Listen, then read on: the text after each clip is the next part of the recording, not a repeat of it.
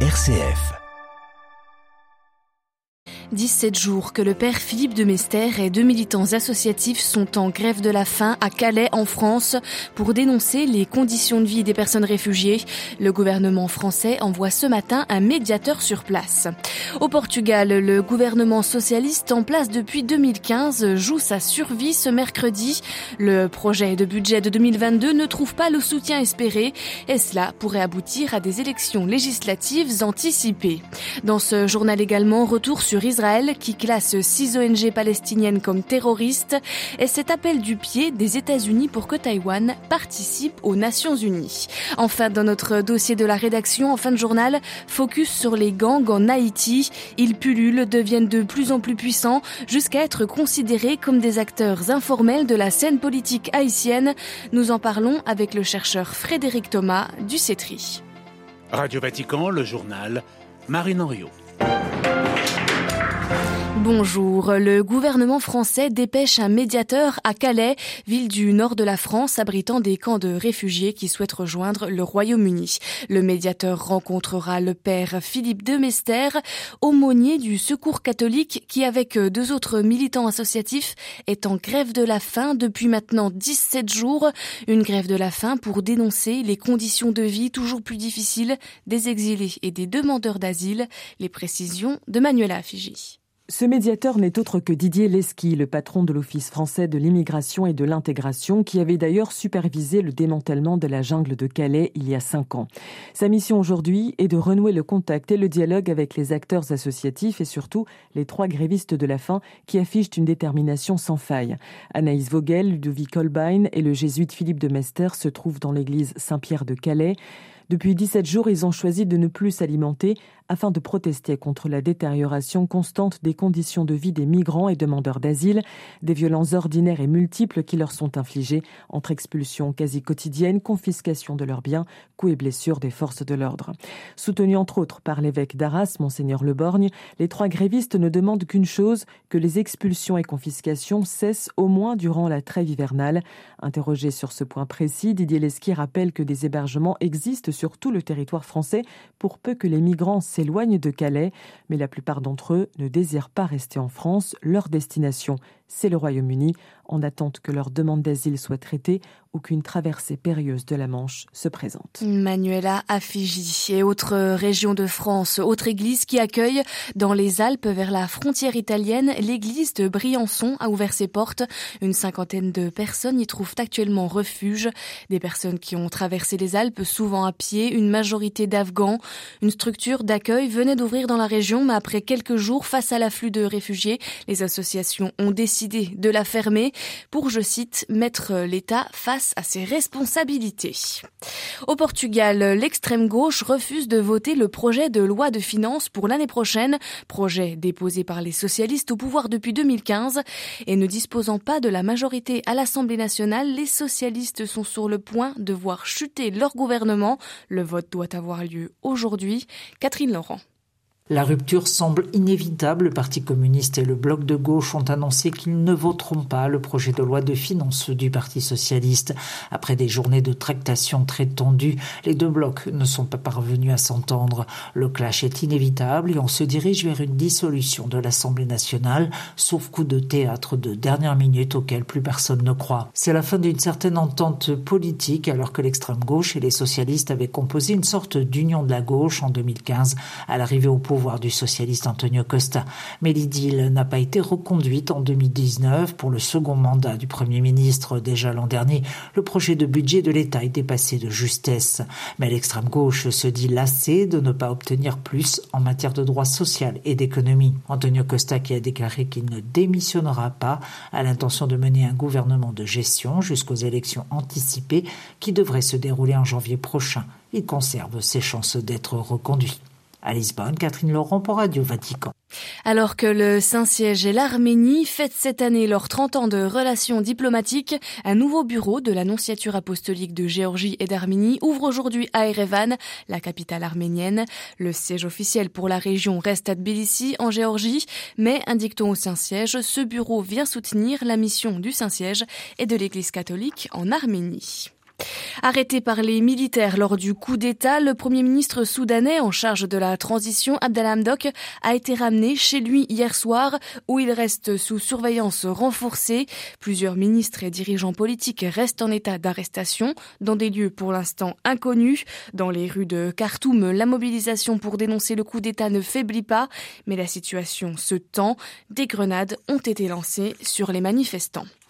Six ONG palestiniennes classées comme organisations terroristes par Israël, des associations œuvrant pour la défense des droits humains ou des prisonniers dans le territoire palestinien. Une décision arbitraire selon Michel Bachelet, la haute commissaire de l'ONU aux droits de l'homme. À Jérusalem, Valérie Ferron.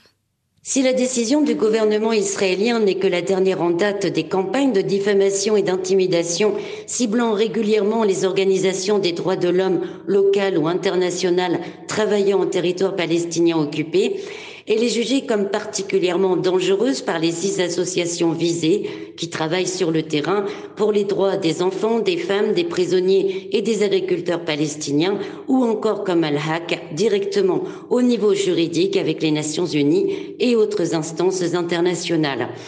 Elles estiment également que cette nouvelle offensive israélienne n'est pas une coïncidence, chacune d'entre elles travaillant dans des secteurs défiant directement les rouages de la colonisation et de l'occupation israélienne.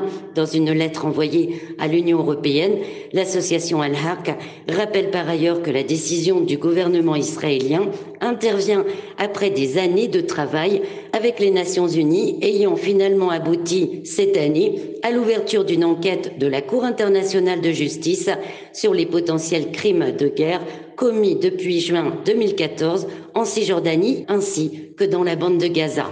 Jérusalem, Valérie Ferron, Radio Vatican. Nouvelle attaque de l'organisation de l'État islamique hier soir en Irak. Au moins 11 personnes ont été tuées dans un village à l'est du pays, un village qui compte de nombreux membres des forces armées irakiennes parmi ses habitants. Cette déclaration risque encore de faire monter la tension entre les États-Unis et la Chine autour de Taïwan. Hier, Anthony Blinken, le secrétaire d'État américain, a réclamé une participation significative de l'île au sein des institutions des Nations Unies. Il y a quelques jours, Joe Biden avait déjà suscité l'ire de Pékin sur le sujet. À New York, Loïc Loury. La semaine dernière, interrogé sur la possibilité d'une intervention américaine à Taïwan en cas d'attaque de la Chine, Joe Biden avait répondu oui. Nous avons un engagement en ce sens, assurait alors le président. Des propos tempérés depuis par son administration, mais qui avaient provoqué la colère de Pékin. La Chine considère l'île comme l'une de ses provinces en attente de réunification. L'affaire n'est pas neuve, mais ces derniers temps, la tension s'est accrue autour de Taïwan, la Chine multipliant les incursions aériennes poussant Washington à réagir. Un point névralgique de la fameuse zone Indo-Pacifique où se disputent les deux puissances. Hier, c'est Anthony Blinken qui a donc remis une pièce dans la machine réclamant une participation significative de Taipei au sein des Nations Unies. La question, dit-il sans citer Pékin, est pragmatique et non politique la Chine ne devrait pas le percevoir comme tel. Mais malgré ces pressions répétées et quoi qu'en dise Joe Biden, Washington n'a pas encore changé de doctrine vis-à-vis -vis de Taïwan Renforcer les défenses de l'île, oui, mais sans promettre explicitement de venir à son aide en cas d'attaque. York, le écloré Radio Vatican. Réponse ce matin de Pékin, Taïwan n'a aucun droit de participation aux Nations Unies. En Équateur, la colère des indigènes ne faiblit pas. Ils étaient des milliers à défiler hier dans les rues de Quito, la capitale, pour dénoncer la politique économique du gouvernement équatorien et notamment la hausse annoncée de 12% pour le prix du carburant. Un sujet de discorde fréquent entre le gouvernement et les peuples autochtones. Déjà, en 2019, une vague de manifestations avait obligé le gouvernement équatorien à faire machine arrière sur les prix des carburants.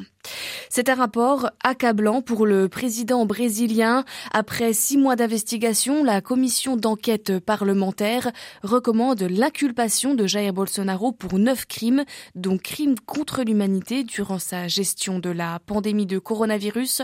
Selon la CPI, la commission d'enquête parlementaire, le gouvernement a délibérément exposé les Brésiliens à une contamination de masse.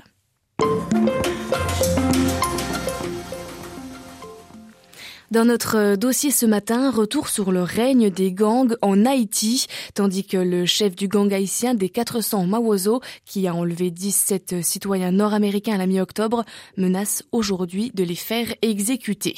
Selon les Nations Unies, environ un tiers de la capitale haïtienne Port-au-Prince est actuellement touché par les activités criminelles et la violence propagée par ces gangs. Longtemps cantonnés au quartier pauvre de la capitale, ces gangs ont étendu en trois ans leur contrôle sur le territoire. Meurtres, kidnapping, exactions ou encore détournement de biens. Les gangs terrorisent la population tout en jouissant de relations privilégiées avec l'élite du pays, à tel point qu'ils sont aujourd'hui considérés comme des acteurs informels de la scène politique haïtienne. Frédéric Thomas est chercheur au centre tricontinental de Louvain-la-Neuve en Belgique. Il revient avec nous ce matin sur la montée du pouvoir de ces gangs en Haïti. Il y a une longue tradition des bandes armées euh, en Haïti, plus spécifiquement à Port-au-Prince. Mais jusqu'à ces dernières années, elles étaient en faible nombre, peu actives et peu présentes. La situation s'est euh, largement dégradée au cours de ces euh, trois dernières années. Ces bandes armées sont utilisées par la classe politique et la classe des affaires pour faire pression à la protestation sociale à partir de juillet 2018. Alors, d'où viennent les armes utilisées par les gangs et qui finance ces bandes armées? Donc il y a une euh, prolifération d'armes illégales en Haïti. On parle d'un demi-million d'armes euh, qui circulent en Haïti. Elles proviennent euh, essentiellement des États-Unis et de République dominicaine. Et sur le financement des bandes armées, on sait qu'elles ont des liens avec la classe politique, et les hommes d'affaires, donc ils les utilisent pour contrôler des territoires et s'assurer aussi à terme des votes lorsqu'il y a des élections mais l'essentiel de leurs euh, revenus ces dernières années, ce sont les, les enlèvements. D'accord. Et connaît-on les différents gangs qui sévissent dans le pays? On les connaît en partie, mais ça reste un peu flou parce qu'on parle d'une centaine de bandes armées. Les trois quarts d'entre elles sont actives dans la capitale, Port-au-Prince. Les plus connus sont les euh, 400 Maozo, donc ceux qui ont enlevé les missionnaires américains et canadiens, du fait de leur action spectaculaire d'enlèvement collectif. Et l'autre plus connu, c'est le G9, c'est un regroupement de neuf bandes armées à la tête duquel se trouve un ancien policier dont on connaît les liens avec le pouvoir. Ça, ce sont les deux regroupements de bandes armées les plus connus. Mais encore une fois, il y en a une centaine, souvent des bandes armées plus petites, et qu'il est difficile de repérer, d'analyser, de documenter. Et y a-t-il, selon vous, une instrumentalisation des gangs par la classe politique haïtienne? Depuis au moins Aristide, donc au début des années 2000, il y a une utilisation par la classe politique de ces bandes armées pour s'assurer le contrôle de certains quartiers, s'assurer des votes, asseoir sa légitimité, donc une forme de clientélisme. Cette classe politique, elle est très peu crédible, elle est discréditée par la population où la participation aux élections tourne autour de 20%. Donc il y a une manière de cette classe politique asseoir son pouvoir en utilisant les bandes armées en les finançant, en leur demandant en retour un soutien populaire obligé, entre guillemets. Il y a une euh, impunité généralisée non seulement envers ces bandes armées, mais aussi envers les responsables d'assassinats ciblés, de massacres. Il n'y a aucune action en justice qui n'ait été menée à son terme au cours de, de ces dernières années euh, en Haïti. Et alors, Frédéric Thomas, quelles sont les solutions envisagées aujourd'hui dans le pays pour lutter contre les gangs? Il faut se rendre compte que la situation est allée en empirant, que malheureusement elle va continuer à empirer, faute d'écouter euh, les Haïtiens, les Haïtiennes euh, qui ont des propositions qui les portent depuis euh, des mois et des années. Donc c'est une proposition d'une transition, d'une transition de rupture justement pour en finir avec cette corruption, avec cette impunité avec cette euh, collision entre une classe politique, une élite d'affaires et ses bandes armées. Et pour cela, il faut euh, renverser vraiment la diplomatie et euh, se mettre à appuyer justement cette lutte anticorruption, cette lutte contre l'impunité et appuyer les organisations de femmes, les organisations sociales, les églises qui portent cette soif d'un changement. Et faute d'un changement réel, on est condamné à, appuyer une classe politique qui participe du problème plutôt que de la solution. Hmm, voilà, interrogé par euh, Claire Riobé, l'analyse de Frédéric Thomas, chercheur au CETRI, le centre tricontinental de Louvain-la-Neuve en Belgique, était ce matin l'invité de Radio Vatican. Cette interview sera retrouvée dans la matinée sur notre site internet.